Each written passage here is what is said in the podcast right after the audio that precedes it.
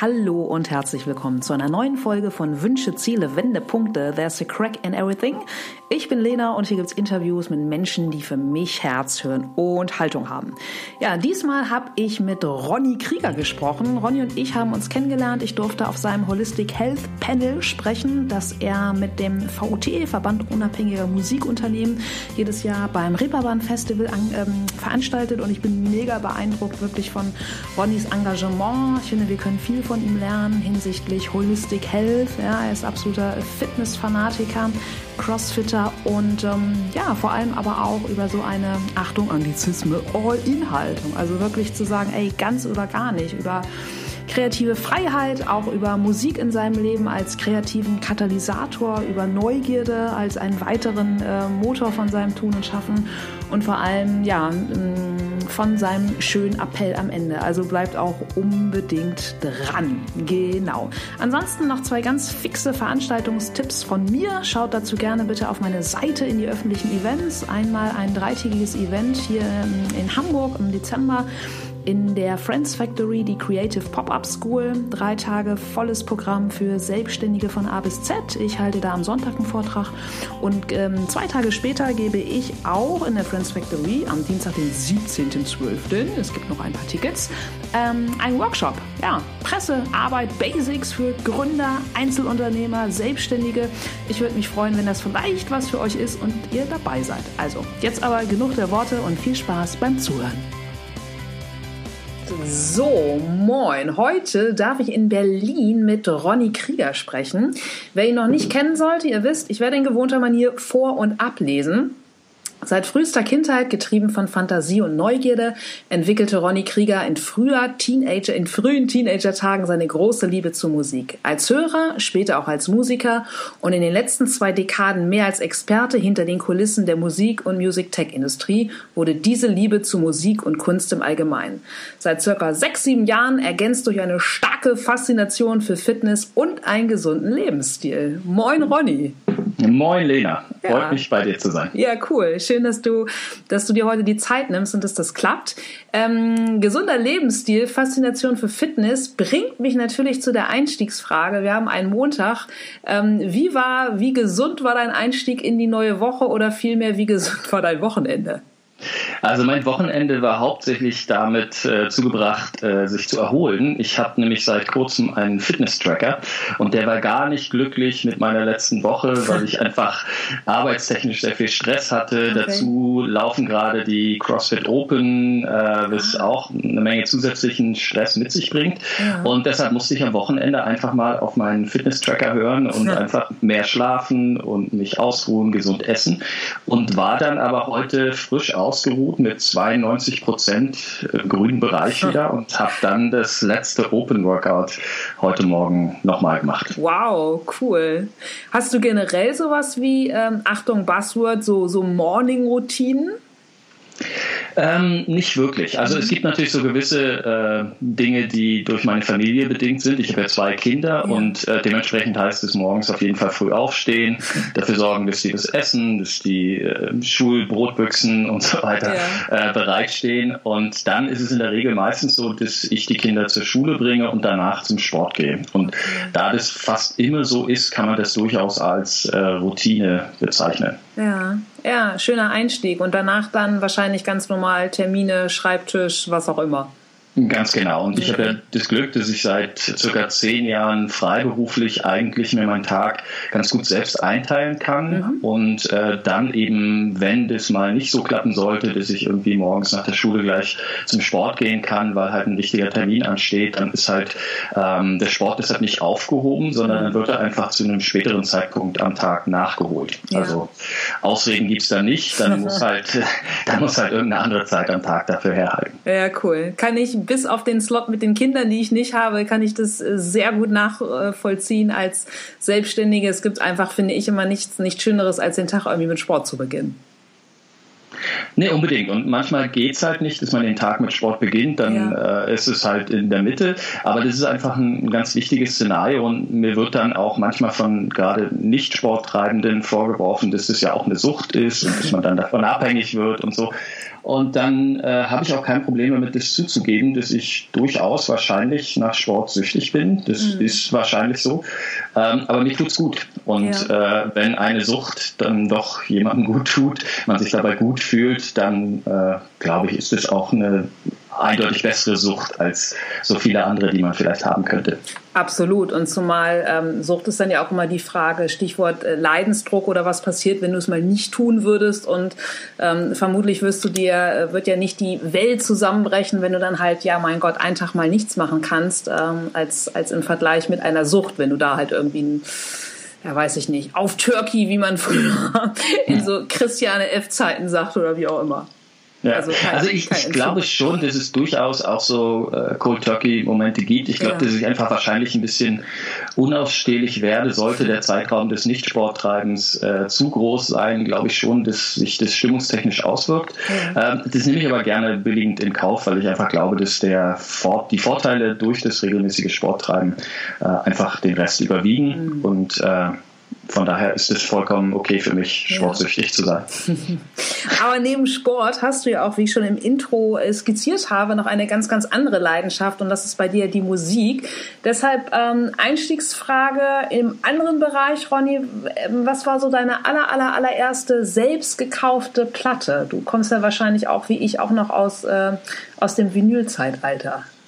Das ist wahr, allerdings ja. äh, bin ich ja in der DDR groß geworden, von daher ist es mit dem Plattenkauf etwas schwieriger gewesen, ja. äh, denn äh, zu meiner Zeit gab es ja nur ganz, ganz wenige Lizenzplatten mhm. der damaligen Plattenfirma Amiga und äh, von daher war der Großteil der Musik, die ich eigentlich zu der Zeit hören wollte, nur über Tape-Mitschnitte möglich. Dann hat man halt aus dem Radio die Sachen aufgenommen, die einen interessiert haben ja. und es gab halt im, im DDR-Radio, im DT64, so hieß der, der Kanal, dem ich gefolgt bin, gab es dann eben durchaus auch ein paar spezialisierte Radiosendungen, äh, in denen dann die Musik lief, die ich mir gewünscht habe, die ich mhm. gerne gehört habe. Und da war es dann tatsächlich auch so, dass die ganze Plattenseite dann durchgespielt wurde und dann konnte man sozusagen den Kram mittapen. Ja. Und äh, deshalb war sozusagen meine Jugenderfahrung eigentlich eher so Tape. Dann ja. war ich ein ganz, ganz, ganz äh, regelmäßiger Bibliotheksgänger. Also ich habe mhm. unglaublich viel gelesen als Kind und in der Bibliothek gab es eben auch Platten. Und die wenigen Lizenzplatten, die es dann gab, da gab es dann irgendwie eine Tangerine Green Platte und dann gab es eine Best-of von Jean-Michel Jarre und ah, äh, einige ja, auch ostdeutsche Elektronikplatten und mhm. die habe ich mir dann halt in der Bibliothek äh, geholt.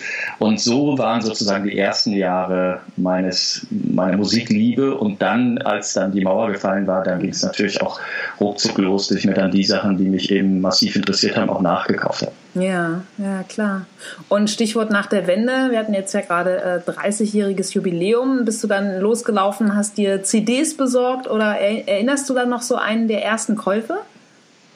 Ähm, ich habe mir Vinyl gekauft. Also ich habe eine der ersten Platten, die ich dann auch in unserem lokalen Plattenladen bekommen habe, war äh, das erste Talk Talk Album. Das mhm. habe ich mir dann so ziemlich als erstes gekauft und ich bin halt ein riesen Depeche Mode Fan seit ganz, ganz frühen Tagen und habe dann natürlich unmittelbar, nachdem das dann ging, äh, mir ganz, ganz viele Depeche Mode Platten gekauft. Alles, was da dann eben draußen war, ob das jetzt irgendwelche Maxis mit Remixen waren ja. oder natürlich alle Alben.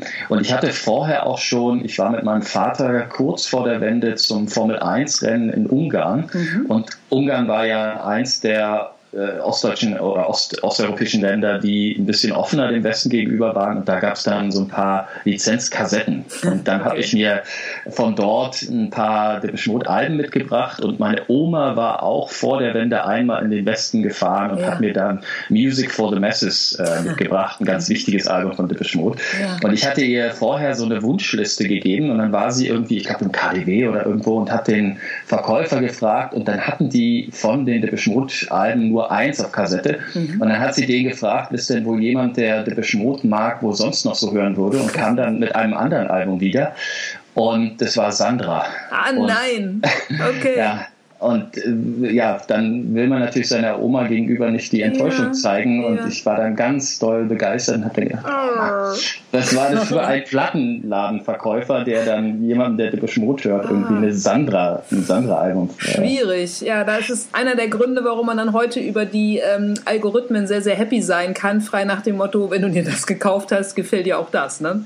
Ganz genau, die funktionieren in der Regel besser. Aber das muss auch einfach, also ich denke mal, dass auch damals schon die meisten Plattenladenverkäufer Verkäufer wahrscheinlich irgendwie ein bisschen besser informiert waren. Der wollte wahrscheinlich einfach nur irgendwas verkaufen, hat gedacht, die weiß es eh nicht, Oma, ja, die, die nimmt irgendwas und dann musste er wahrscheinlich gerade noch seine Quota von Sandra erfüllen und hat dann die. Hm. Oder, oder sie war zumindest schwarz, also das Cover ja. war schwarz. Vielleicht okay. hat er gedacht, okay, du bist Rot immer schwarz angezogen. Ja. Passt Sandra. Herrlich. Ja. Aber auch bei dir, äh, lass uns gerne noch mal ein bisschen am Anfang bleiben, Ronny. Hast du als Kind so einen ähm, Berufswunsch gehabt, wo du gesagt hast, oh, wenn ich mal groß bin? Ja, ich wollte erst äh, unbedingt Archäologe werden. Das war so der erste, an den ich mich erinnern kann. Äh, ich fand das total spannend. Ähm, vielleicht auch schon so ein bisschen unterbewusst dadurch bedingt, dass man natürlich in der DDR waren Reisen ja sehr begrenzt auf ein sehr kleines Gebiet. Und ich weiß nicht, ob das damals schon so dieser Hunger auf die große Welt war. Auf jeden Fall fand ich Archäologe total spannend. Und dann wurde das kurze Zeit später durch Popstar ersetzt. Ich wollte, wollte tatsächlich ja. wirklich äh, unbedingt Popstar werden. Okay. Und äh, das war so ganz, ganz lange mein allergrößter Berufswunsch und ja. äh, auch ganz kompromisslos. Ich habe dann auch alles dran gesetzt, dass das passiert und alles andere war total uninteressant für mich dann ab dem Zeitpunkt. Ja.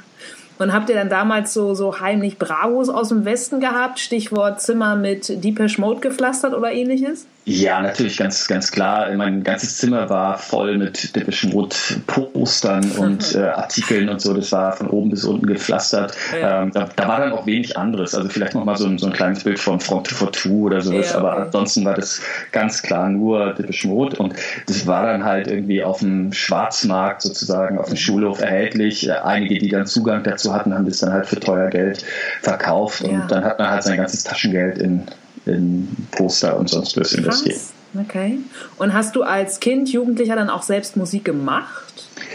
Naja, das große Problem war halt, mich hat halt von relativ klein auf an eigentlich elektronische Musik interessiert mhm. und es gab in der DDR eigentlich überhaupt keinen Zugang zu Synthesizern und so weiter. Es gab, es gab einen, so ich erinnere mich, ich war irgendwann in Berlin, recht häufig auch, äh, und da gab es so einen Equipmentladen, da stand irgend so ein ganz grässlicher russischer Synthesizer für den Pre Preis eines Jahreseinkommens oh, einer ostdeutschen Familie. Okay. Und ansonsten konnte man, es gab so eine Musikzeitschrift, die hieß äh, Melodie und Rhythmus. Da gab es hinten so einen Kleinanzeigenteil. Mhm. Und dann gab es tatsächlich so in einer Umtauschrate von 1 zu 10 ja. äh, kon konnte man dann so äh, in irgendwelche Best-Synthesizer und Sampler-Brands dann irgendwie erstehen. Und da haben wir tatsächlich so überlegt, wenn man irgendwie zu dritt oder zu viert alles Geld, was man irgendwie dann später mal so verdienen könnte, wow. für, für 15 Jahre spart, dann hätte man sich so einen Synthesizer kaufen können. Also es war dann schon eher so Long-Term-Goal. Okay. Äh, und dann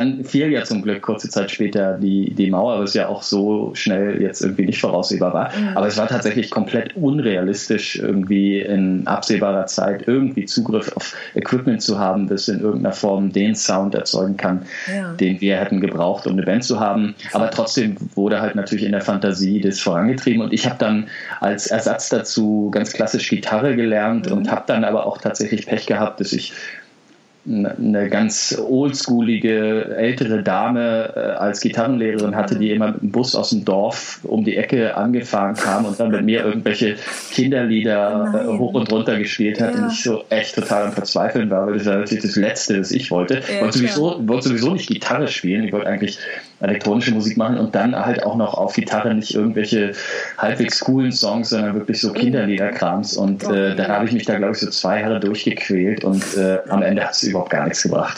Ja, ja krass. Ja, aber ähm, Stichwort Wende und ähm, Popstar, es kam dann ja trotzdem ganz anders. Also wie ging es dann nach der Schule bei dir los? Na, ich habe dann tatsächlich, äh, nachdem es dann möglich war, es gab ja dann, als die Mauer fiel, äh, Begrüßungsgeld und dann habe ich mit einem Kumpel, mit dem ich damals beschlossen hatte, eine Band zu gründen, haben wir dann unser Begrüßungsgeld zusammengetan und sind dann ins KDW nach Berlin gefahren und haben uns das billigste so Kinder-Portable-Keyboard, das wir irgendwie kriegen konnten, gekauft, ja. sind sofort wieder nach Hause und haben gedacht, so jetzt geht's los und haben dann die ganze Was? Nacht durch irgendwelche Melodien und irgendwas da zusammen recorded, war natürlich meilenweit weg von dem, was wir wollten, aber wir dachten so, jetzt ist der erste Schritt gemacht und jetzt ja. gleich losgelegt. Und dann ging es von da halt auch in, in stetigen Schritten weiter. Dann kam das nächstgrößere Keyword und dann habe ich tatsächlich auch kurze Zeit später äh, meine Banklehre angefangen. Da gab es dann zwar nur Azubi-Geld, aber immerhin äh, schon ein bisschen Einkommen und habe dann tatsächlich auch alles in Equipment investiert und hatte dann auch ab dem Zeitpunkt in den frühen 90ern eine, eine, Band in unserer Region, die auch regional relativ erfolgreich war. Wir haben so ein paar Kassetten veröffentlicht, haben so ein paar Konzerte gespielt. Ja. Und dann kam so die große Erkenntnis des ich eigen, also ich habe super gerne Musik gemacht. Ich habe auch wirklich jeden Tag, egal ob jetzt irgendwie Berufsschule oder ob ich in der Bank war, ich habe sofort danach mir die Klamotten vom Leib gerissen und bin irgendwie ins Studio und habe ja. stundenlang, auch nächtelang irgendwie Songs geschrieben und Sounds erstellt und so weiter. Und es war alles für mich und habe aber festgestellt, dass ich mich auf der Bühne nicht wohl gefühlt habe. Okay. Und musste dann feststellen, okay, Popstar sein, wenn du dich auf der Bühne nicht wohlfühlst, wenn du keine Fotos machen möchtest, mhm. wenn dir der ganze Kram total unangenehm ist, dann wird es schwierig. Und da ja, kam dann so langsam die Erkenntnis, okay, Musik machen ja, aber Popstar lieber nicht. Und okay. äh, ich weiß nicht, ob es überhaupt irgendwie möglich gewesen wäre, kann man nicht so genau sagen, aber auf jeden Fall ah, war dann irgendwie so diese Illusion äh, dahin, denn ich glaube, das ist ganz offensichtlich, wenn du erfolgreich sein möchtest, wenn du Popstar sein willst, dann musst du einfach das Rampenlicht auch irgendwo Absolut. lieben, dann musst du dich präsentieren wollen und dann musst du auch viel spielen, gerade zu der Zeit.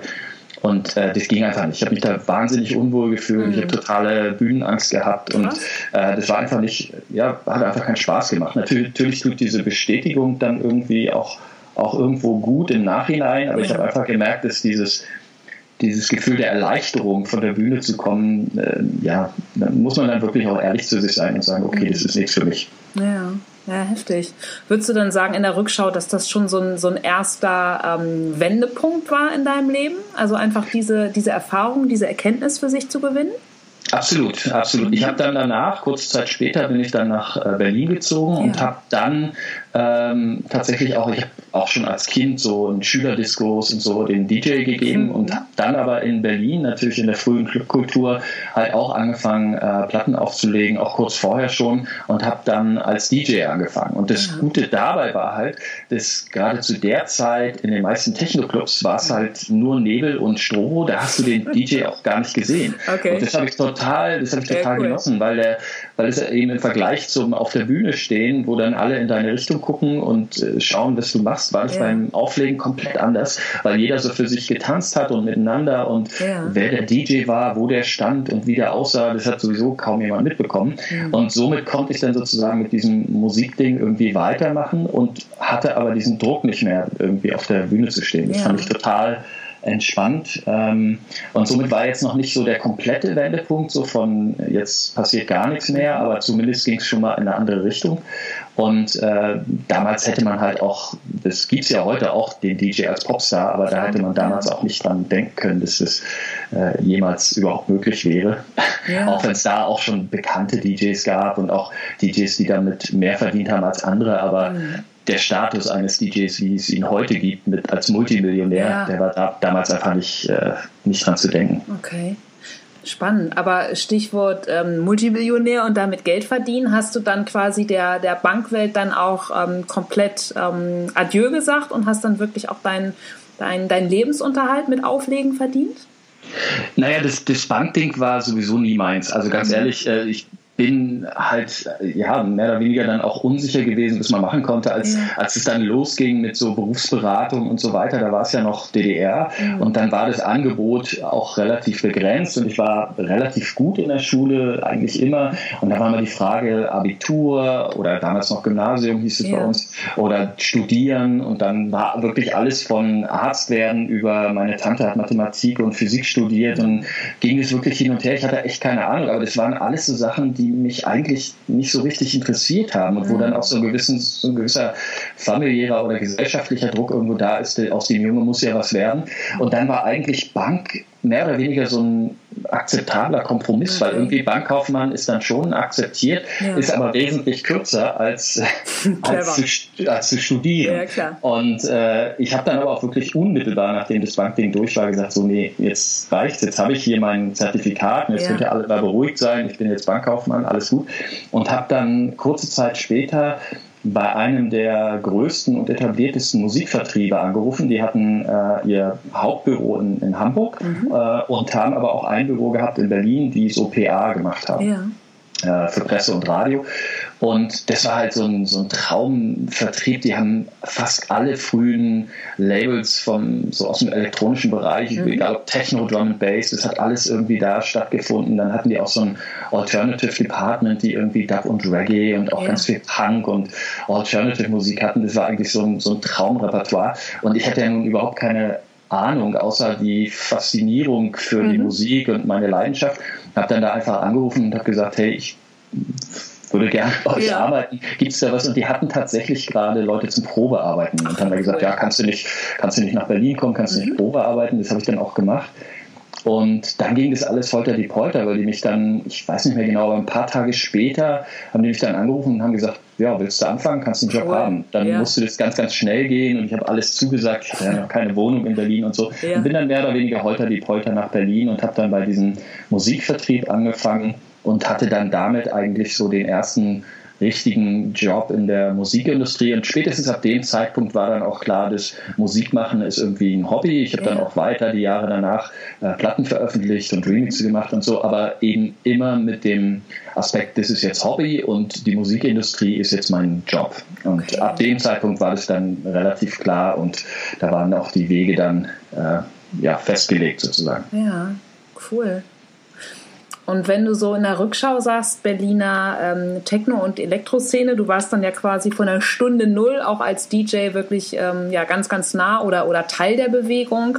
Und es ist ja auch so etwas, was dann zumindest im, im Mainstream so nach außen hin in der Rückschau gerne viel verklärt wird. Ähm, ähm, wie, was würdest du sagen, hast du aus dieser Berliner Techno-Zeit für dich mitgenommen? Also komplett wertneutral. Also ich muss äh, zunächst mal klarstellen, ich bin auf jeden Fall nicht Stunde Null, denn ich bin ja zu der Zeit, wo ich nach Berlin gegangen bin, da gab es ja schon Clubs, da gab es ja auch DJs, die da ja. aufgelegt haben. Das ging ja schon eher so Ende der 80er los und bei mir waren es dann doch ein, ein, paar Jahre später. Also ich würde eher so sagen, vielleicht Stunde eins oder zwei, okay. ja. äh, nicht Stunde Null. Mhm. Ähm, und äh, das war aber auf jeden Fall eine wahnsinnig aufregende Zeit, weil ich glaube auch, dass es keine andere Kunstform, keine andere Musikform gibt in Deutschland, die so prägend für die Wendezeit auch ist. Mhm. Denn in der Zeit kamen natürlich West und Ost zusammen und man muss halt schon sagen, dass gerade die, die frühen Bewegungen, die frühen Clubs, der, die Freiheit, dieses, dieses Neue auch, wurde halt dadurch bedingt, dass die äh, Clubs halt eigentlich alle im Osten waren. Also mhm. alles, was irgendwie cool war, war dann irgendwie im Osten. Ähm, ich glaube auch, dass der Westen in den Jahren zuvor auch so ein bisschen totgelaufen war. Da gab es so die wilden 80er und dann ja. gen, gen, Ende der 80er fing es auch alles an, so ein bisschen dröge und, und langweilig zu werden. Und dann ist, glaube ich, auch tatsächlich durch den, durch den Mauerfall und durch die endlosen Freiräume, die dann im Osten entstanden sind, sind halt wahnsinnig viele Clubs entstanden, mhm. die dann äh, eine unglaubliche Kreativität auch ähm, beflügelt haben. Ja. Und ich glaube schon, dass das für viele Menschen, die in dem Zeitraum in Berlin waren oder die Berlin besucht haben, halt auch so ein kreativer positiver Katalysator war. Mhm. Und das hat, prägt halt einfach unendlich dieses Gefühl von Beisammensein, miteinander dieselbe Sprache sprechen ähm, und bei dem einen halt enthemmt unter Drogen, beim anderen ganz ohne, aber irgendwie mhm. ging es um die Musik und um nichts weiter und das war schon ein tolles, tolles Gefühl. Cool. Und was würdest du sagen, hast du für dich ganz persönlich aus der Zeit mitgenommen? Eine Menge Spaß, äh, ja. sehr viel Tanzen. Und äh, ich, ich glaube halt schon, dass das einfach äh, unterbewusst diese, diese, so ein kreativer Katalysator war. Ja. Ich kann das gar, gar nicht so genau festmachen, aber ich glaube, so dieses Gefühl von, du bist vorher in einem System, das gewisse Rahmenbedingungen vorgibt. Ich mhm. habe jetzt als Kind nicht so wahnsinnig viel verpasst und muss halt auch sagen, dass ich äh, um die Wendezeit, weil ich irgendwie so 15, 16, das ja. ist natürlich so gerade das Alter, wo auch so ein Freiheitsgeist irgendwie mhm. sich richtig auftut und ich hatte den, hatte dann aber auch gleich zu der Zeit die Möglichkeit oder kurz ja. danach.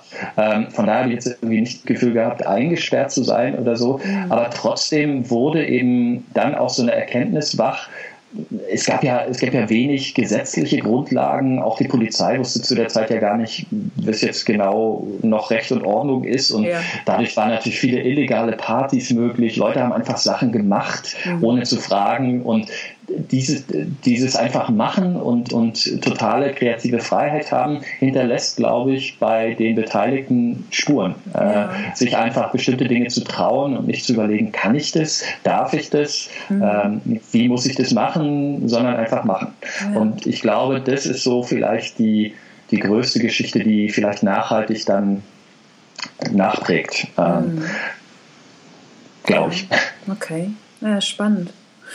Und nebenbei bist du ja auch, ich weiß nicht, ähm, kannst du mal erzählen, seit, seit wie vielen Jahren sehr, sehr engagiert im VUT, im Verband unabhängiger Musikunternehmen. Was war der Impuls, sich da zu engagieren?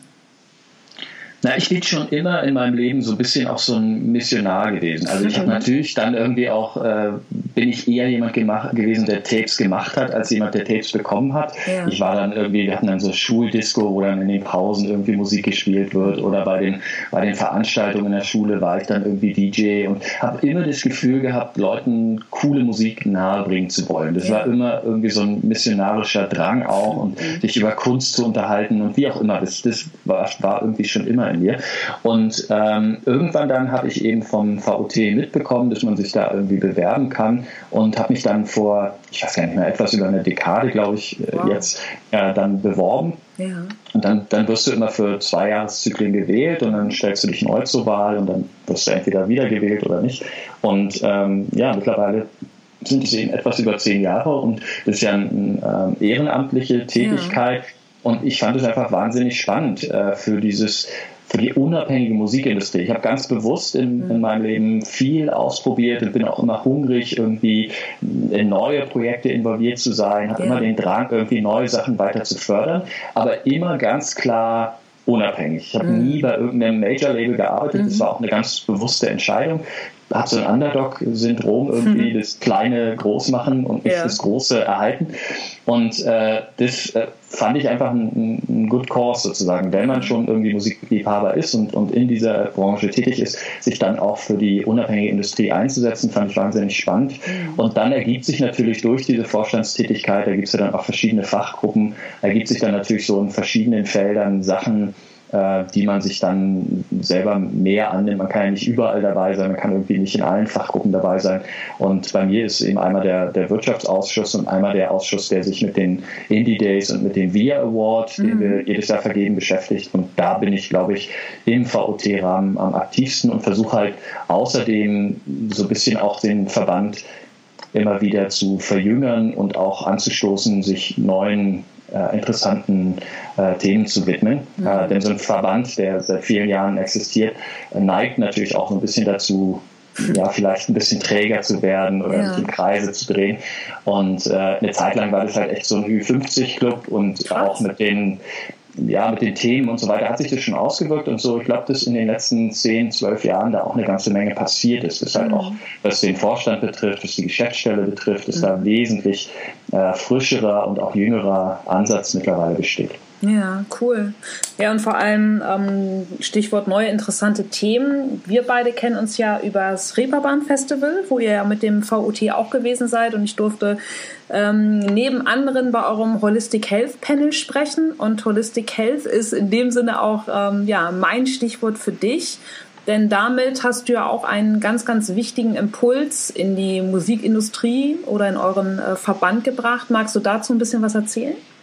Ja, kann ich gerne machen. Ich habe ja, äh, mein, also ich habe überhaupt keine Sportaffinität eigentlich gehabt. Ich habe hab jetzt im Nachhinein nochmal festgestellt, ich habe letztens so einen ganzen Stapel Urkunden entdeckt und da waren so haufenweise so Urkunden für gutes Lernen, Biologie, wow. Olympiade, Mathematik, okay. Olympiade und den ganzen Scheiß. Und dann gab es aber tatsächlich auch äh, so ein paar Sportgeschichten, die ich total verdrängt hatte. So Schulmeister, irgendwie leichtathletischer Dreikampf und so Sachen. Ich habe wirklich eigentlich nie einen Sportfebel gehabt und okay. habe auch tatsächlich tatsächlich seit der Schulzeit, Schulzeit nie Sport gemacht.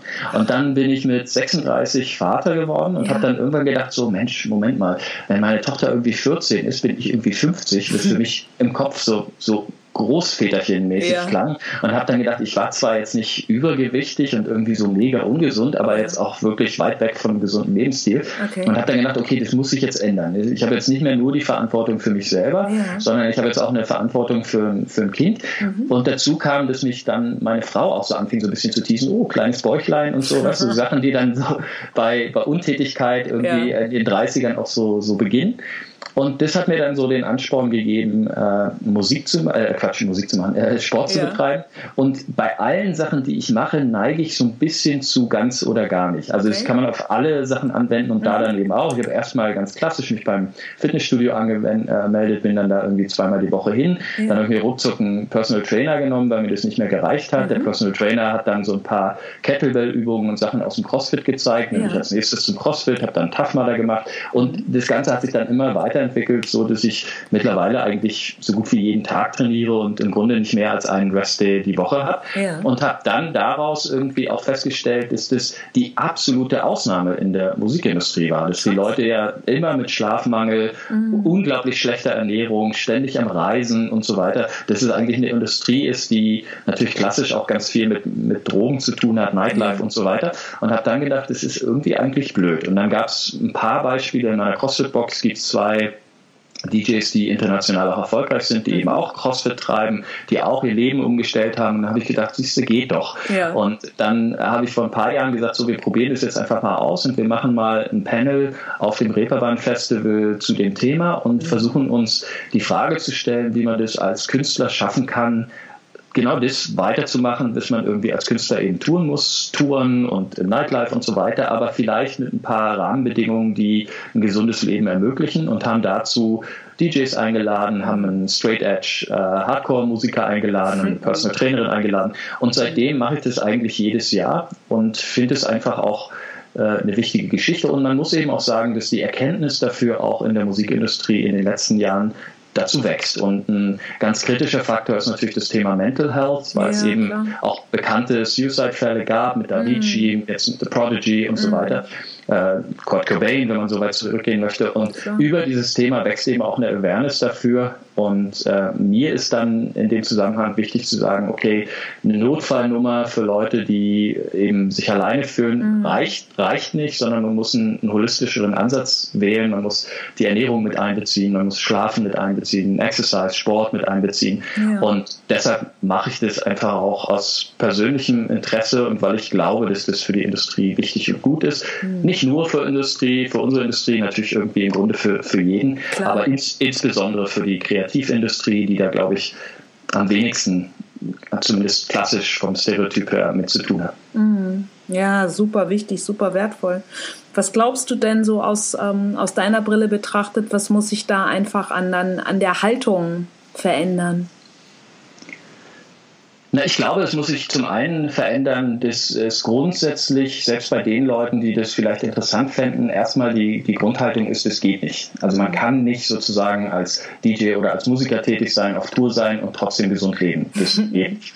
Und, äh, ich, ich bin immer müde, ich kriege kaum Schlaf und mhm. irgendwie geht es nicht, ich bin nur an Flughäfen unterwegs und es geht einfach nicht. Ich würde ja gern, aber geht nicht. Und damit muss man erstmal aufräumen und sagen, es geht sehr wohl. Man ja. kann nämlich sich den Alltag so gestalten, in jedem Szenario, dass man man deutlich besser lebt. Und ähm, es muss ja nicht jeder so extrem sein wie ich. Wenn ich einen Autor entdecke, dann lese ich irgendwie nicht das aktuelle Buch und warte dann auf das nächste, sondern dann lese ich alle Bücher, die der Autor geschrieben wow. hat. Wenn ich irgendwie eine Band nicht, entdecke, ja. die ich toll finde, dann will ich irgendwie alle Musik hören, die die gemacht haben. Und sowas okay. eben bei mir auch beim Sport. Ich habe dann nicht gesagt, so jetzt mache ich zweimal die Woche Sport und gut ist, sondern dann ging es halt immer weiter und immer weiter. Als wir das erste Kind bekommen haben, habe ich einen Erste-Hilfe-Kurs für Babys gemacht. Ich habe wahrscheinlich 15 Bücher zum Thema Kindererziehung und so weiter gelesen. Das ist schon sehr extrem und ja. ist auch klar, dass das nicht jeder so machen muss, aber ja. zumindest mehr tun als das, was du vorher gar nicht tust oder was du vielleicht wenig tust. Mhm. Und wenn man das erreicht, dass Leute vielleicht ein bisschen gesünder leben, ein bisschen weniger Unsinn essen, den Zuckerkonsum reduzieren, ja. ein gewisses Gefühl für Erholung auch haben und verstehen, dass man nicht immer Vollgas geben kann und irgendwann auch mal auf die Bremse treten muss und mhm. seinem Körper und Geist Erholung geben muss. Und wenn man das in kleinen Schritten erreichen kann, dann ist ja schon mal viel getan. Und der Rest kommt dann eben vielleicht im nächsten Schritt. Ähm, Weshalb auch generell, glaube ich, eines der Probleme ist, selbst bei denen, die es dann ausprobieren, ja. dass sie ungeduldig sind und ja. dann das Gefühl haben, so jetzt endet sich alles von heute auf morgen. Ich esse jetzt nur noch gesund, ich gehe jetzt jeden Tag zum Sport und alles wird super und dann natürlich logischerweise nach sehr kurzer Zeit feststellen, das ist einfach nicht möglich, schaffe ich nicht, geht nicht und ja. dann frustriert darüber sind, dass sie aufgegeben haben und dann geht die ganze Spirale wieder von vorne los. Äh, alles wird aufgegeben und sie geben sich wieder dem alten Lebensstil hin. Mhm. Und äh, das ist ja, was du sicherlich auch oftmals mitbekommst. Klar, ja, ja, absolut. Aber was ich total spannend bei dir finde, Ronny, ist halt da echt so deine, du hast es vorhin mit ganz oder gar nicht, ich nenne es mal deine, deine Vollgas-Mentalität oder dein All-In-Gehen äh, bezeichnen. Was glaubst du, woher das kommt? Oder glaubst du, dass es auch, ja, Stichwort, worüber wir eingangs sprachen, ähm, Sucht, also ist das so dein persönlicher Segen und Fluch? So eine, so eine All-In-Haltung? Ja, also ich glaube, es gibt so zwei Sachen, die, die bei mir so ein bisschen prägend sind, die mhm. mich irgendwie, umso älter ich werde, auch immer wieder beschäftigen, die ich auch immer ständig hinterfrage. Also einmal ist es so dieses All-In, mhm. so dieser Ehrgeiz, wenn man das macht, es dann auch richtig zu machen. Ja. Da, da weiß ich ehrlich gesagt gar nicht, das muss ja irgendwoher, glaube ich, familiär geprägt sein, nehme ich mhm. an, weil man das irgendwie wahrscheinlich von Eltern, Großeltern irgendwie so vermittelt bekommt. Ja glaube ich, dass das, das damit zu tun hat. Und eine andere Sache, die mich irgendwie in den letzten Jahren immer wieder beschäftigt hat, die ich immer wieder hinterfrage, ist so dieses Generalistending. Mhm. Also ich glaube, so jeder Mensch würde ja gerne so richtig, richtig speziell und richtig gut in einer Sache sein. Mhm. Also mal so, mal so richtig der Beste in irgendwas. Ja. Und mich hat es total genervt. Also ich bin weder Popstar geworden noch irgendwas. Also ich war nie der Beste in irgendwas, sondern ich bin halt in sehr, sehr vielen Dingen überdurchschnittlich gut, aber niemals der Beste. Okay. Und den Großteil meines Lebens hat mich das tierisch angekotzt. Und ich habe das irgendwie als Failure verstanden, dass okay. ich nirgendwo so der Beste bin und habe aber so in den letzten Jahren mehr oder weniger meinen Frieden damit gemacht, zu sagen, ist okay so. Mich interessieren mhm. einfach ganz, ganz viele Sachen und ich bin halt eher Generalist als Spezialist ja. und das hat auch seine Vorzüge und habe halt so meine Position im Leben damit gefunden, aber das hat echt lange gedauert, weil ich das lange mit diesen, wenn du diesen Drang dazu hast, all in, dann ja. willst du irgendwie auch der Beste sein und dann nervt es irgendwie, wenn du das in keinem Bereich irgendwie schaffst, irgendwo der Beste zu sein mhm. und Jetzt ist natürlich auch immer die Frage, womit man sich vergleicht. Total. Ne? Also was, ist das, was ist der Beste, ne? Klar. Genau, genau. Und, und dann, äh, klar, bei jemandem, der so eine Grundvoraussetzung hat, vergleichst du dich halt nicht mit deinem unmittelbaren Umfeld, sondern ja. du findest dann immer auch Leute, die natürlich besser sind. Und klar. jetzt auch im CrossFit, wenn du dich dann halt mit der Weltelite vergleichst, dann bist du natürlich meilenweit weg davon. Ja. Und, ähm, und aber wie gesagt, in den letzten Jahren habe ich so ein bisschen meinen Frieden damit gefunden. Und das sind so die zwei Bereiche. Mhm. Du kennst es ja selber, man hinterfragt sich ja auch immer. Und, und das sind so Sachen, Sachen, dieses Generalist versus Spezialist ja. und so dieses All-In-Ding, das sind so zwei Themen, die mich einfach lange beschäftigt haben, mhm. ähm, auch verunsichert haben und wo ich jetzt so langsam über die Jahre so meinen Frieden mitfinde. Ja, ja, cool. Und Stichwort All-In gehen, ich erinnere mich, wir äh, sprachen darüber beim, beim Mittagessen. Du trinkst ja auch kein Alkohol, richtig?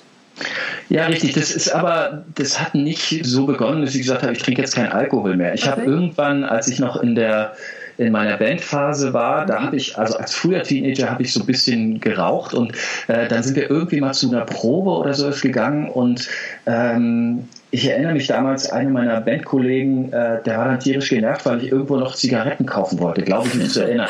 ja. Und da hat er gesagt, ey, du brauchst jetzt keine Zigaretten, wir, wir gehen jetzt zur Probe. Und dann habe ich okay. gesagt, gut. Und damit war dann das Rauchen auch erledigt. Und ähnlich, ähnlich war es mit dem, mit dem Trinken. Aha. Als meine Frau dann äh, schwanger wurde, konnte sie nichts mehr trinken. Und ja. ich habe zu der Zeit eigentlich gerne so ein Glas Wein abends getrunken. Ich hatte so einen kleinen Weinkühlschrank, hatte immer so eine schöne Selektion, habe Wein geliebt. Ja. Und dann war das irgendwie total blöd, da zu sitzen und ein Glas Wein zu trinken, wenn sie das nicht kann. Ja. Und dann habe ich aufgehört, aus dem Grunde Alkohol zu trinken und äh, habe dann nie wieder angefangen. Also das war dann irgendwie nie wieder Thema und mhm. irgendwann dann später über die Zeit äh, fing dann eben auch der Sport an intensiver zu äh, werden und man weiß eben einfach auch, wenn man intensiv Sport treibt, wie sehr sich selbst ein Glas Wein ja. oder so am Abend auf den auf die Recovery auswirkt. Ja. Und wenn man das eben so intensiv betreibt, dann also wie gesagt, ich will jetzt niemandem sagen, wenn man Sport macht, darf man keinen Alkohol mehr trinken. Um Gottes Willen, macht es, wo ihr euch gut fühlt. Aber es ist einfach Fakt, dass man selbst bei einem Glas Wein oder bei ein, zwei Bier äh, seinen Recovery-Prozess massiv beeinflusst mhm. und das auch nachweisbar zeigen kann, wenn man einen Fitness-Tracker benutzt zum Beispiel. Und irgendwann hat, war dann das Thema auch erledigt. Also auch wieder so all in, aber mhm. jetzt weniger mit der Grundvoraussetzung zu sagen, ich höre jetzt auf und ich trinke nie wieder in meinem Leben Alkohol, ja. sondern tatsächlich hat sich das so ergeben. Okay, ja, spannend bei, ja, bei nicht trinkenden Frauen wird das ja einfach so, ach ja, okay, alles klar, trinkst kein Alkohol. Aber wie begegnen dir, ja, weiß ich nicht, Leute, die du neu kennenlernst oder man ist in einer großen Gruppe unterwegs, gibt es da irgendwie auch so, so Vorurteile wie ein Mann, der trinkt hier nichts, so? Weiß ich nicht, kriege ich nicht so mit. Ich muss dazu sagen, ich bin überhaupt nicht so ein Social Butterfly. Also ich mhm. habe immer, immer schon einen sehr, sehr kleinen Freundeskreis gehabt. Ich ja. bin auch eher, eher schüchtern. Also ich okay. bin jetzt nicht so jemand, der, hallo, hier bin ich, irgendwie rausgeht. Wenn ich irgendwie zu einem Essen gehe oder zu einer Party, sind ja am liebsten so kleine Gruppen, vier mhm. bis sechs. Danach fängt es an, mich wahnsinnig zu stressen. Mhm. Und äh, ich habe einfach auch mit dem Familienleben, mit meinem Berufsleben und mit dem intensiven Sport einfach keine Zeit mehr für irgendwas anderes. Ja. Jeder, jeder priorisiert ja so in seinem Leben, was ihm irgendwie so wichtig ist. Mhm. Und wenn Leute sagen, ich habe keine Zeit für Sport, dann heißt es ja immer eigentlich nur, dass sie das nicht wichtig genug finden und genau. andere Sachen priorisieren. Ja. Und in meinem Leben ist es eben so, dass ich sehr, sehr wenig außerhalb mache. Ich gehe wenig aus, mhm. äh, wenig zu Konzerten, wenig in Clubs und mache sehr wenig mit, mit Freunden eigentlich. Ja. Und für manche Menschen ginge das überhaupt gar nicht. Die brauchen es ganz wichtig, um sich da zu erholen und mhm. äh, da neue Kraft zu tanken. Und für mich ist es dann eher eine Sache, die mich anstrengen würde. Mhm. Ähm, und von daher ist es ja für mich eher so, dass ich recht wenig Sozialleben außerhalb der Familie, außerhalb meiner CrossFit-Box und außerhalb meinem Berufsleben habe. Ja. Und man da in den Bereichen ja schon irgendwie auch mit like-minded Menschen zu tun Klar, hat. Also wenn es um den Sport geht, hast du deine CrossFit-Box, ja. Leute leben alle diesen Lebensstil. Ja. In der Musikbranche teilt man dann meistens dieses Interesse für Musik. Mhm. Und das reicht mir vollkommen aus. Mhm. Ja, voll schön. Was würdest du sagen, was dich so leitet im Leben? Also jetzt in Ergänzung zu einem gesunden Lebensstil und einfach deiner, deiner Urliebe zu Musik. Also hast du so, so Fixsterne? Ich glaube schon. Also ich glaube ganz, ganz deutlich, äh, Neugier. Mhm. Also ich, ich bin einfach, also jetzt für mich gibt es Neugier in zwei Varianten. Es gibt einmal so diese, diese Nosy, weißt du, so, ja. man, man darf irgendwie nichts verpassen und muss, wie, was, wie viel hast du denn? Und so, das habe ich gar nicht. Aber ja. mich interessieren einfach wahnsinnig viele Sachen mhm. ständig. Ähm, so, dass ich eigentlich nie dem hinterherkomme, aber irgendwie ist es auch so eine Antriebs Feder, dass ich ständig irgendwie neue Sachen finde, die mich total interessieren und wo ich dann mehr erfahren möchte und so. Das ist, glaube ich, ein ganz, äh, ganz deutliches Ding. Mhm. Dann, glaube ich, bin ich unglaublich emotional, was okay. auch nicht immer einfach ist, äh, weil man natürlich, wenn man emotional ist, auch leicht verletzt werden kann und auch äh, sich selber ständig hinterfragt und mhm. so weiter. Aber das ist, glaube ich, schon was, was auf mich zutrifft. Und ansonsten, glaube ich, Haltung. Also okay. ich glaube, das wird, kann man auch als Hartnäckigkeit oder vielleicht ja. auch als Dickköpfigkeit bezeichnen. Mhm. Aber ich glaube, Haltung im Leben ist mir schon enorm wichtig. Ich kann nicht in der, in der Straßenbahn sitzen und zuhören, wie irgendjemand so AfD-Floskeln von sich gibt und ja. kann das unkommentiert lassen. Das okay. geht nicht. Da muss ich dann sofort antworten. Mhm. Ähm, und so gibt es gewisse Sachen, die mir in meinem Leben einfach als Grundhaltung wichtig sind, wo ich dann auch nicht meine Klappe halten kann. Und ja. äh, das ist, glaube ich, auch Teil der Motivation, im VOT zu sein, aber mhm. Ganz grundsätzlich im Leben einfach. Es gibt so gewisse Dinge, die man als guter Mensch nicht, nicht tut. Ja, ja. Und äh, ja. Halt einfach so eine Entschlossenheit an den Tag zu legen, ne? was dann ja auch wieder mit deiner äh, ganz oder gar nicht Haltung einhergeht. Ja, und das, wie gesagt, ist, ist auch nicht immer einfach, ist auch im, im Berufsalltag für, für gewisse Menschen nicht einfach. Ich, es gibt so, so ich habe ja auch verschiedene Führungspositionen gehabt und ist dann manchmal auch für Menschen schwierig, weil ich eben von meiner Meinung dann in dem Sinn auch überzeugt bin mhm. und dann auch erwarte, ich kann durchaus meine Meinung hinterfragen und andere Meinungen akzeptieren und ja. Tu das auch so oder so. Aber wenn du nicht mit Überzeugung rangehst, wenn du irgendwie so, so ein bisschen Larifari irgendwas dahin wirfst und dann erwartet, dass ich deshalb meine Meinung ändere, dann passiert das nicht. Also du musst dann schon auch dich hinstellen und sagen, ich bin total überzeugt davon, okay. dass es so und so ist. Und dann schafft man es auch, mich zu überzeugen, dann nehme ich das gerne mit, überleg dann und bin mir dann auch nicht zu schade, meine Meinung zu ändern, zu sagen, du hast recht. Okay. Aber, aber das ist natürlich schwierig, weil nicht jeder so veranlagt ist und ähm, das führt natürlich im Berufsalltag dann auch zu schwierigen Situationen. Mhm. Ähm, aber ich erwarte dann schon von jemandem auch eine gewisse Überzeugung und Haltung und äh, ja, das führt dann manchmal auch zu Konflikten. Ja, klar, logisch. Aber dann hast du ja auch mit jemandem ähm, zu tun, der eben auch, auch deine Werte teilt, weil er oder sie ja einfach auch dann mit Haltung für die eigene Meinung einsteht. Ne? Ja, und da geht es gar nicht so sehr darum, dieselbe Meinung zu teilen. Also wie mhm. gesagt, ich bin durchaus bereit, äh, eine andere Meinung auch zu akzeptieren, wenn sie denn hieb- und stichfest vertreten ist und vor allem mit Überzeugung. Also ja. wenn vielleicht in der Argumentationskette noch einige Lücken sind, aber ich merke, der oder diejenige ist total überzeugt davon, ja. Äh, dann inspiriert mich das auch viel mehr darüber nachzudenken, als wenn es so Larifari dahingeklatscht ist. Ja, klar absolut. Einfach ja mit, mit Leidenschaft für die eigene Sache ja auch loszulaufen. Ne? Darum geht es ja letztlich. Ganz genau, ja. Was würdest du sagen, was für dich persönlich Erfolg bedeutet, Ronny?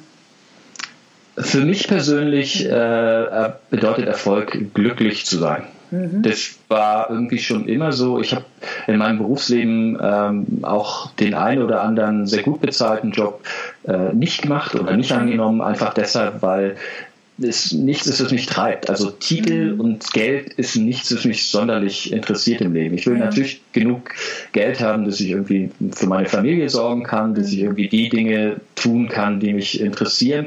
Aber es ist nichts, was mich antreibt und äh, nichts, was mir irgendwas bedeutet. Und die Tatsache, dass ich das tun kann, worauf ich Lust habe, dass ich äh, glücklich bin im Leben, dass ich meine Familie habe, meine ja. Kinder habe, meinen Sport treiben kann mhm. und dass jeden Tag ein Haufen gute Musik, natürlich auch unglaublich viel schlechte, aber auch sehr viel gute ja. Musik veröffentlicht wird. Das ist irgendwie im Grunde alles, was ich brauche. Ich lese sehr viel und es mhm. gibt immer noch ein zigfaches mehr Bücher, als ich jemals lesen könnte. Ich, es gibt ja, eine Menge, eine Menge Podcasts, ob es jetzt mhm. deine Serie ist oder andere, die mich mhm. ständig inspirieren, wo man neue äh, kreative Ansätze findet. Ja. Und äh, solange das so ist, bin ich im Leben glücklich. Und wenn es so weitergeht und ich irgendwie weiter gesund und fit bleiben kann und das meinem unmittelbaren Umfeld ebenso geht, dann ist alles gut. Und das würde ich als äh, Erfolg bezeichnen. Cool, voll schön. Ja. Wo du vorhin gesagt hast, so die, die Neugierde ist so deine Urantriebsfeder und ähm, irgendwie so ein Scanner-Typ zu sein und überall ähm, sich neues Wissen und Inspiration aneignen zu wollen. Frage an dich, wann hast du denn zuletzt was Neues getan? äh, was Neues getan. Ähm, ich tue tatsächlich wenig Neues, muss ich gestehen, okay. sondern ich, äh, ja, na, ich. Oder denkst vielleicht was Neues. Also es muss ja nicht immer unbedingt eine, eine Tat im eigentlichen Sinne sein. Mhm. Nee, ich bin schon so ein routinegetriebener Mensch, muss mhm. ich zugeben. Also wie gesagt, ich gehe jeden Tag trainieren. Mhm. Ich habe natürlich jeden Tag mein Familienleben und ich äh, arbeite jeden Tag. Ja. Und da bleibt jetzt wenig Zeit, oder ich müsste es anders priorisieren, ja. komplett neue Dinge zu tun. Aber mich interessieren immer so neue, äh, neue Felder. Ähm, und das ist tatsächlich, ich habe mit der, mit der ganzen Bankindustrie irgendwie komplett abgeschlossen, so das mhm. ganze Finanzwesen und so. Das ist, was mich wirklich so gar nicht interessiert. Aber es gab dann zum Beispiel so eine Welle, wo die ganzen Fintech-Sachen aufkamen oder äh, so einige Business-Geschichten. Jetzt gab es in diesem Jahr ein Buch von äh, Julian Guthrie, äh, Alpha Girls, mhm. wo es irgendwie um so vier Powerfrauen im Investmentbereich ging. Mhm. Und obwohl ich eigentlich mit dem Feld überhaupt nichts mehr zu tun habe, hat mich das dann irgendwie wieder wahnsinnig in, äh, interessiert und dann äh, war das irgendwie so ein Thema. Oder dann gab es so ein Buch äh, Trillion Dollar Coach, ähm, mhm. wo Eric Schmidt irgendwie mit Co-Autor war, über so einen Coach, den ich total spannend finde, weil er irgendwie gesagt hat, der hat ja kein Geld für seine Arbeit genommen und ja. hat irgendwie gesagt, I don't take uh, your money and I don't take your bullshit und war in einer unglaublichen Position, deshalb auch der Titel Trillion Dollar Coach, weil er eben die ganzen Silicon Valley Großfirmen beraten hat. Und so Sachen sind dann eher so Themenbereiche, die mich, okay. äh, die mich dann neu interessieren, in die ich dann gehe. Und wie gesagt, eigentlich unerwartet, weil ich mit dem ganzen Finanzding schon total abgeschlossen hatte. Im Moment beschäftigt mich so das Thema ich würde gern klettern gehen und mhm. ich bin eigentlich überhaupt nicht dazu geeignet, weil ich eigentlich durch das CrossFit-Ding auch ein bisschen zu schwer bin, okay. um irgendwie zu klettern, aber irgendwie fasziniert mich das gerade und ich befürchte, dass ich das auch gerne ausprobieren möchte. Ähm, ansonsten, ja, was noch? Ich will schon immer gerne Krav Maga machen. Ich habe mhm. ein paar Krav Maga Kurse gemacht mhm. und äh, befürchte, dass das als sicherlich auch irgendwie demnächst nochmal ausprobiert wird. Ja. Äh, vielleicht ein bisschen intensiver. Mal gucken. Cool. Also die nächsten Leidenschaften warten auf jeden Fall schon. Genau, und da gibt es noch eine Reihe mehr, aber das wären so Sachen, ich würde auch gerne wieder anfangen, Musik zu machen. Mhm. Ich, es gibt tatsächlich, es gibt ja dann immer so äh, Black Friday und so Sachen, wo dann irgendwie so ja. bestimmte Sachen zum Discount sind. Ja, und ich habe jedes Jahr, mhm. ja, genau, und ich habe das dann jedes Jahr, dass dann irgendwie neue so Software-Tools sehe und so, ich denke, oh, die sind total super und mhm. ich wünschte, ich hätte die damals gehabt und kaufe mir die dann so einmal im Jahr und denke dann so, so jetzt äh, um den Jahreswechsel, wenn es dann ein bisschen ruhiger wird, dann geht es jetzt nochmal los, dann machst du irgendwie nochmal Musik und mhm meistens äh, finde ich dann doch nicht die Zeit, das dann mit einzubauen. Aber das wäre tatsächlich auch noch so eine Geschichte, wo ich glaube, irgendwann wird mich das auch noch mal wieder packen, dass ich vielleicht auch wieder selber mehr Musik ja. machen möchte. Äh, mal schauen. Hm. Ich gehe auch ganz fest davon aus, dass ich das Trainingsvolumen, das ich im Moment halte, auch nicht auf ewig äh, durchziehen kann, weil natürlich der Körper einfach spürbar immer länger auch für die Recovery-Phase braucht. Und ähm, da werde ich einfach nicht durchweg für die nächsten 10, 20 Jahre jeden mhm. Tag trainieren können. Ich auf der Intensität und dann ergeben sich dadurch wahrscheinlich auch Freiräume, wieder neue Dinge zu probieren. Ja, ja, cool. Aber auch ähm, wie wichtig, dass du dir dessen bewusst bist, ne? Also mit der, mit der ähm, längeren Erholungszeit. Ja, wie gesagt, ich habe jetzt ja auch einen Fitness-Tracker, der ja. macht es dann auch schwarz auf weiß deutlich. Ich kann das nur empfehlen. Man hat natürlich vorher auch ein gewisses Verständnis für seinen Körper und ein gewisses Gefühl, heute bin ich irgendwie ein bisschen schwächer und so. Mhm. Wenn du das dann aber schwarz auf weiß siehst, wie dein Schlafverhalten ist, wie viel Deep Sleep, REM Sleep und so weiter du ja. hast, wie dein Erholungslevel ist, das ist, wenn man dazu neigt, äh, dann können einem so Analytics auch deutlich helfen, sich in dem Bereich zu verbessern. Mhm. Und dann, dann gibt es aber auch so Fälle, wenn ich jetzt irgendwie, ich bin ja in der Altersgruppe 45 bis 49. Mhm. Und da gibt es ja auch einen, einen Podcast-Gast, den du auch mal hattest, den Patrick Heitzmann, der, ja, diese, der ja. diese Altersgruppe in Deutschland wirklich rockt und mit Abstand auf dem ersten Platz ist. Ja. Und dann kommen wir wieder zum Thema Vergleichen, wo ich dann denke, vergleichen mit dem und denke, wie kann der in allem so viel besser sein? Das geht gar nicht, das ist unmöglich. Ja. Und er äh, ist eben auch in derselben Altersgruppe. Also ist, äh, mal gucken. Ich, ich habe so einmal diese, dieses sachliche Verständnis, dass es wahrscheinlich nicht ewig weitergeht. Habe jetzt zum Glück auch diesen Fitness-Tracker, der mich da regelmäßig ja. dran erinnert wird. Und dann kommen immer mal wieder so in so schwachen Momenten kommen dann wieder so diese Vergleichsgeschichten, wo man sich dann mhm. jemand anders anschaut und denkt, Mensch, der kann das auch nicht. Ja. Dann musst du das auch können. Aber mal schauen. Ich okay. bin äh, bin guter Dinge, dass sich das äh, natürlich äh, und gesund weiterentwickelt. Sehr gut, sehr schön. Ronny, eine meiner ähm, letzten oder vielmehr meine vorletzte Frage. Dein Leben ein Soundtrack. Mit welchem Titel startest du? Oh je. Ähm, ich habe ja, also ich, das ist echt krass, weil ich habe so viel Musik und habe tausende von Platten, aber wenn ja. ich, wie ich vorhin schon erwähnt habe, eine der wichtigsten Bands in meinem Leben sind äh, Depeche Mode mhm. und dann müsste es auf jeden Fall ein Song von denen sein. Mhm. lass mich überlegen, beste Album von denen, Songs of Faith or Devotion. Ich würde sagen, entweder Walking in My Shoes oder okay, In Your cool. Room Alles von klar. dem Album. Wow, ja, toll. Was ist so dein Appell an die Welt, wenn du jetzt, sagen wir mal, du hättest jetzt das Rampensau gehen, heutzutage DJ, ja, Popstar-Status und du kannst noch eine Message da lassen. Welche, was, was wäre das? redet miteinander und versteckt euch nicht hinter irgendwelchen anonymen äh, Social Media Accounts, sondern trefft euch face to face ja. und äh, hört einander zu, äh, und sprechen miteinander. Und ich glaube, dass ganz, ganz viel dann auch von dem, was gerade so Schlimmes in der Welt passiert, ja. dann weniger passieren würde, weil es natürlich ganz einfach ist, einen Haufen Rotz und Hass äh, in irgendein Social Media Profil mhm. zu hacken und es wesentlich schwieriger ist, das jemandem zu sagen, dem man gegenüber sitzt. Ja. Äh, ich glaube, dass das ganz, ganz wichtig ist.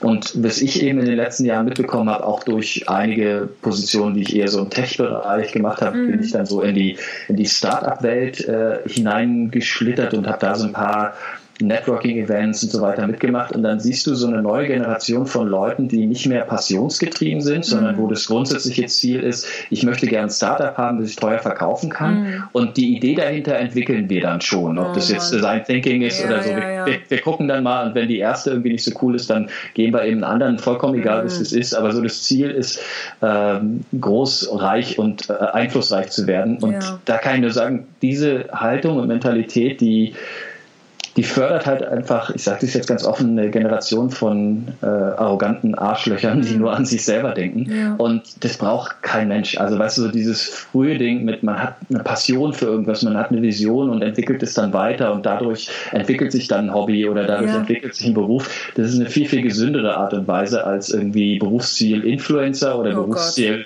ja. äh, Einhorn. Äh, Schlimm. Das finde ich ganz, ganz schlimm und ich glaube halt auch, dass unsere Zeit da ein bisschen dran krankt und ich kann nur hoffen, mhm. äh, dass sich das äh, wieder ändert und ich glaube, ein ganz entscheidender Weg, wie sich das ändern kann, ist wieder mehr miteinander zuhören. Erstmal, auch wenn man eine vorgefestigte Meinung hat, die andere Meinung anhören, dann ja. überlegen und dann gucken.